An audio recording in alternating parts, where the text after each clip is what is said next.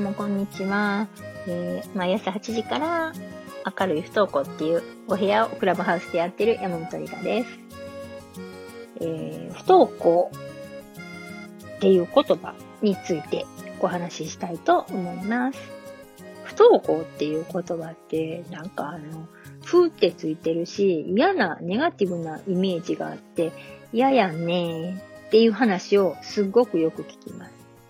あの、ネーミングセンスがね、あんまりね、ないんですよね。だから、え、不登校続くとね、あの、行政でね、行かせられるところの名前、適用指導教室とかね、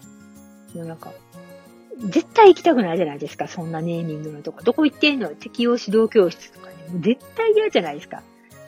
なんかそういうネーミングセンスないんですよ。だから不登校っていう和言葉もね、なんかめっちゃ嫌でね、登校拒否っていうのも、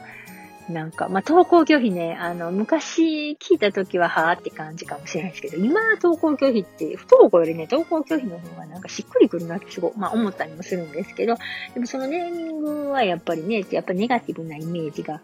あるじゃないですか。だから、まあ、私は明るい不登校って言ってるんですけどね。で、えー、じゃあ、不登校って、どういうネーミングに変えたらいいんかな、と思ってね。で、無登校って、なんか選択登校でいいん違うかなって思うんですよ。で、今後、不登校どんどん増えてくると思うんですよ、今年ね。あの、まだまだどんどん増えると思いますね。なんか、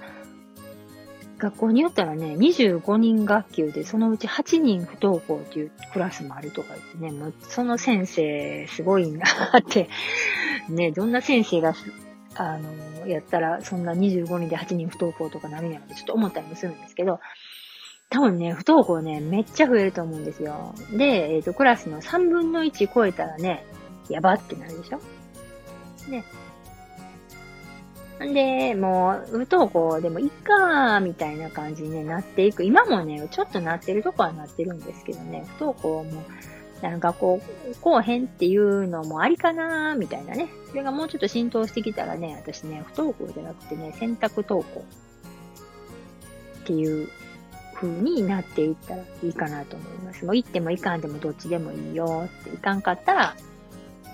あの、こういう風にしたらいいし、行くんやったら学校行ったらいいし、っていうね。やっぱそういう風にこう選択できるようになったらいいかなと思って、なんか、あの、不登校がもっと浸透してきたら、選択式登校とかね、選択登校っていう風になると思う。もう私の中ではね、もうね、選択登校なんですよ。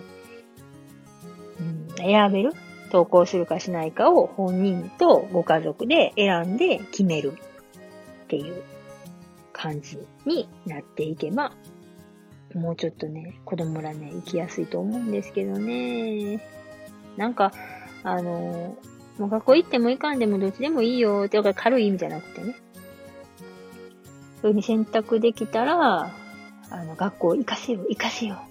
この子は道を外れてもう終わった、みたいなね。そういう変なプレッシャーがなくなるじゃないですか。